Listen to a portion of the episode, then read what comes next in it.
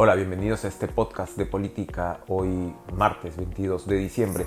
La policía se encuentra en medio del operativo para desalojar pacíficamente a los manifestantes que bloquean la carretera panamericana en puntos del norte del país y del sur, en La Libertad y en Ica. El eh, comandante general de la policía, César Cervantes, anunció que son aproximadamente mil efectivos los que están desplegados en estos distintos puntos para poder dispersar a los manifestantes y el eh, comandante general ha reiterado la ilegalidad de este bloqueo y que además no hay eh, interlocutores identificados para poder eh, de alguna manera negociar.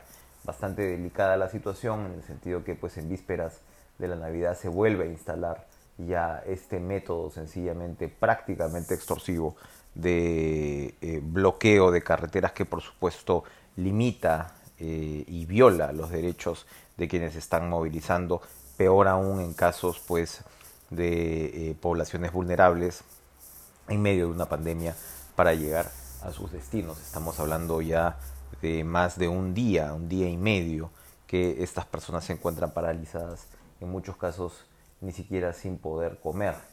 Esto ocurre, por supuesto, en respuesta a la incapacidad del gobierno para consensuar un proyecto de ley que reemplace a la anterior eh, ley eh, de promoción agraria que fue derogada ante las primeras protestas.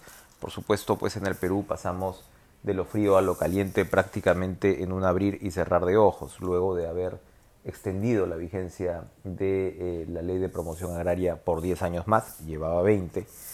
las protestas revelaron, para empezar, y fueron detonadas por el abuso de los servicios de las empresas de contrata. Sin embargo, el Congreso, podríamos decir, rápidamente se fue al otro extremo y si bien habían abusos denunciados y puntos que corregir entre un sector que sin duda es variopinto y diverso, pues al final lo que se hizo fue de un plumazo derogar toda la ley. Eh, la nueva eh, comisión designada, encargada eh, propuso un proyecto de ley que, como se ha señalado eh, por parte, pues sobre todo de los gremios, era inviable en muchos de sus aspectos, particularmente en el tema tributario, que no tomaba en cuenta, para empezar, la diversidad de las 4.000 empresas de las que estamos hablando están bajo pues, este régimen. Apenas 19 empresas proveen eh, alrededor del 70% del empleo relacionado con la ley de promoción agraria y relacionado con el rubro, pero estamos hablando de 4.000 empresas en total. Eh, un vocero interesante en estas circunstancias ha sido el congresista de APP César Combina, quien ha recalcado que su partido puso sobre la mesa un dictamen alternativo que no ha sido tomado en cuenta y que abre de alguna manera la baraja a varias eh, posibilidades de negociación según el, eh, tamaño de la, empresa, eh, si bien eh, considera pues una bonificación sobre la remuneración mínima vital de entre 15 y 20%, no considera esta bonificación como integrante remunerativa, lo cual pues también marcaría una diferencia. Es una propuesta que en muchos sentidos le da también al empleador y a los trabajadores la posibilidad de negociar por rubros y eh, suena eh, interesante y viable lo que señala. El problema ahora es si la turba, que como sabemos y reiteramos no tiene una interlocución muy definida y muy clara, va a aceptar algo menos que el proyecto eh, probablemente desenfocado y sin duda populista que propuso la comisión especial inicialmente. Una más, en todo caso, del Congreso en el sentido eh, de no entender el territorio sobre el que se está caminando, donde hay que conciliar, por supuesto, los intereses de los trabajadores y eh, de alguna manera pues la dinámica y la impronta de justicia social en un rubro que ha crecido muchísimo, pero al mismo tiempo no pasar prácticamente a asesinar ese mismo rubro o a cortarle las manos a ese mismo rubro que es un sector indiscutible como motor de la economía nacional.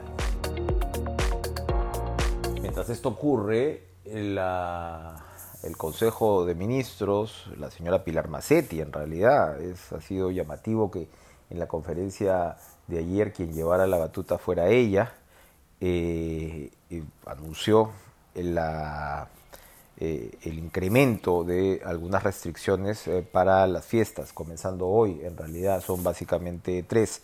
Uno es que el horario del toque de queda se amplía, comienza a las 11 de la noche, termina normalmente a las 4 de la mañana.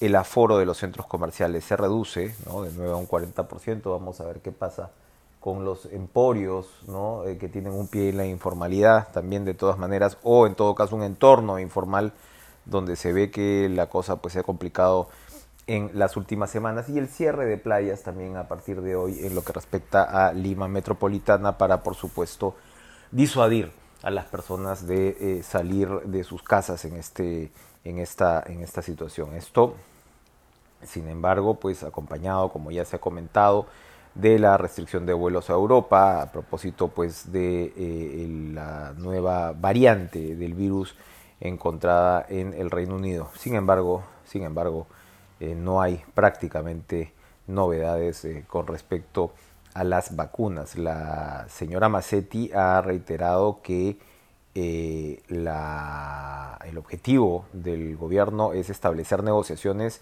donde la gente esté segura, donde las vacunas que se vayan a dar estén absolutamente probadas. Esto abre un interrogante, por ejemplo, de lo que pasará con una vacuna como la de Sputnik. Había una negociación de país a país y hay especialistas que han expresado sus observaciones con respecto al procedimiento que han tenido los rusos para compartir la información de sus estudios o la limitación de estos mismos estudios, que como sabemos esta vacuna difícilmente pues tendrá el sello de garantía de la FDA estadounidense y también de la Unión Europea, tanto por razones eh, científicas y profesionales como tal, como también o de rigurosidad, ¿no? O como también por razones geopolíticas, pero habrá que ver qué cosa es lo que significa eh, lo que ha advertido la señora Massetti eh, en estas circunstancias en las cuales, sin duda, pues se puede hablar hasta el momento de un fracaso del Perú en las eh, negociaciones sobre la vacuna. El señor Martín Vizcarra ha venido insistiendo con respecto a la responsabilidad del Congreso,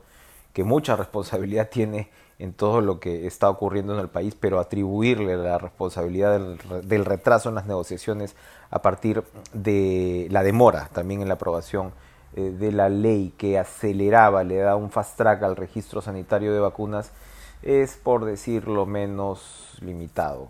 Las responsabilidades tendrán que ser determinadas a quien le toque, pero por el momento lo que es de esperar es que salga alguna negociación o algunas negociaciones y lleguen a buen puerto para que el Perú tenga la vacuna lo antes posible.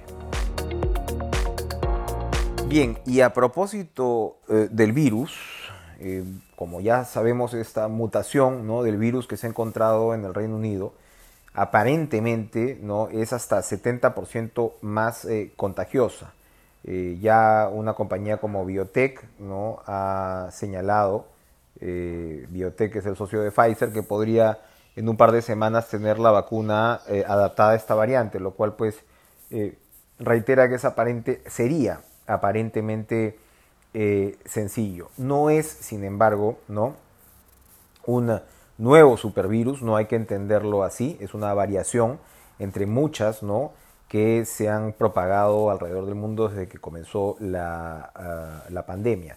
Esta es eh, la variación B117, así con puntos, B.1.1.7, que tiene pues este, algunas eh, características eh, particulares, ¿no? Entonces es una variante que ha saltado precisamente este mismo mes, ¿no? A la atención de los, de los científicos, pero habría aparecido en eh, la parte sur de Inglaterra, incluso desde septiembre.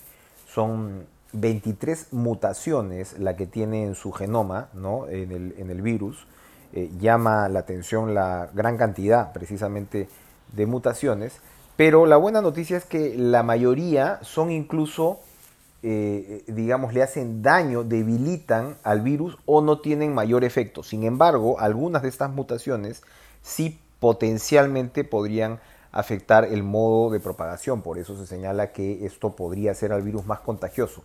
Sin embargo, va en la línea de lo que ya se sabe con respecto a las mutaciones de virus. A medida que un virus va, digamos, prolongando su existencia, se van eh, viendo más mutaciones y también se va debilitando el virus. Entonces, eh, esto podría ir en esa línea. lo que, insisto, ha despertado la alarma es esta posibilidad de eh, aumento de contagio. No hay evidencia hasta ahora que provoque una enfermedad más severa que las que ya conocemos relacionadas con eh, COVID-19 y bueno, hay todas estas em, medidas que han tomado los países europeos y el resto del mundo van en la línea pues de contener de alguna manera esta, esta mutación. Mientras tanto, la distribución de las vacunas continúa. Para el caso, por ejemplo, de Estados Unidos, eh, la de Moderna ya comenzó a distribuirse en los hospitales de ese país e incluso eh, ya se comienza pues a internar en eh, áreas más rurales. Finalmente en nuestro país tenemos que lamentar la emboscada ¿no? en el Braem, donde ha fallecido un agente de la Marina y otros test han quedado heridos. Es, eh, los terroristas han atacado una patrulla conjunta de la Marina de Guerra y de la Policía Nacional cuando precisamente se desplazaban en el río eh, Mantaro. Esto ha ocurrido en la región Junín. Estamos hablando de las inmediaciones de Moisés Boca Mantaro, de Puerto Palmera Pangoa. Eh, y esto pues está entre Junín y Canaire Ayacucho. Es el mayor Gustavo Valladares Neira y los heridos por armas de fuego son Jim Aguanari Usquiano, Roberto Chero Galeano y Edgar Lescano de la Cruz. Esto, por supuesto, eh, nos eh, regresa o nos devuelve la atención a las actividades de los remanentes de Sendero Luminoso. Es un, es un caso en realidad inédito de un ataque a un deslizador de combate hovercraft en el, el eh, pero eh, nos llama la atención sobre en realidad lo que puede estar significando y ha significado sin duda la actividad del, del narcotráfico en este largo año. Se han visto varias incautaciones que han tenido muy poco rebote en la prensa, incautaciones eh, gigantescas en algunos casos, y evidentemente este triste incidente nos recuerda que muy probablemente haya pues un fortalecimiento de este rubro criminal en estos meses y que vamos a realmente medirlo en toda su intensidad recién cuando la pandemia retroceda de manera más contundente. Gracias por escuchar este podcast y nos vemos, nos escuchamos mañana. Adiós.